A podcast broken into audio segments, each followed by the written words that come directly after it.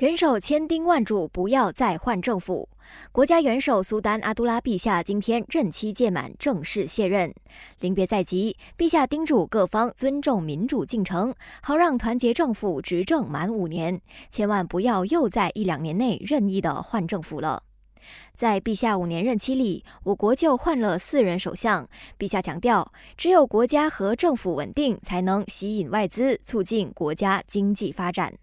为了护送陛下返回家乡彭亨，警方已经从今天清晨六点开始分阶段封锁吉隆坡市中心的二十条道路。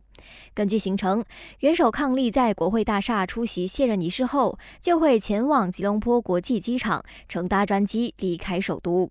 期间，陛下座驾将途经拿督翁交通圈，估计会有超过三千名公务员在现场夹道欢送元首抗力，民众也可以出席送行。滨州子民又要面临断水了。滨城供水机构将从今晚十一点半开始关掉水阀，展开北赖河底的绕道水管衔接工程，以修复破裂的水管。整个工程耗时十六个小时，估计明天三十一号才能完工。住在西南和东北县的民众受促赶紧存水。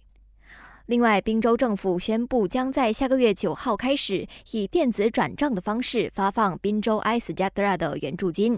估计州内超过二十六万名乐龄人士、残障人士、单亲和黄金妈妈都将受惠。